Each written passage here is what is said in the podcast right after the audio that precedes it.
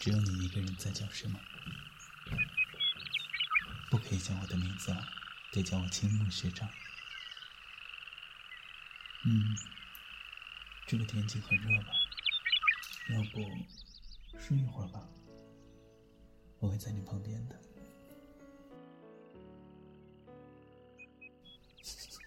什么？要躺在我怀里睡吗？那，在我怀里看书好了。没关系的，我会翻给你看的，并且顺便帮你清理一下耳朵。